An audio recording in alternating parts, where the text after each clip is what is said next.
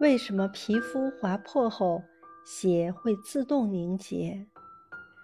皮肤哪破了，就会有红色的血液渗出，而这些渗出的血液很快又会凝成一团，堵住划破的地方。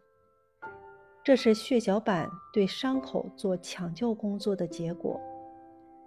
血液里住着许许多多血小板。它一从血管里流出来，就立即粉身碎骨。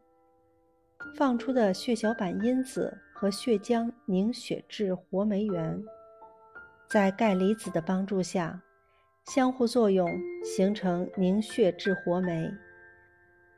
血液里的凝血酶原，在钙离子以及凝血质活酶的作用下，转变成少量凝血酶。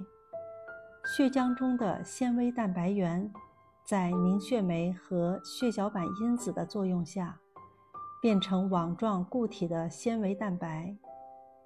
纤维蛋白是人体里的水泥，它会很快的凝固，凝成一根根又细又长的纤维。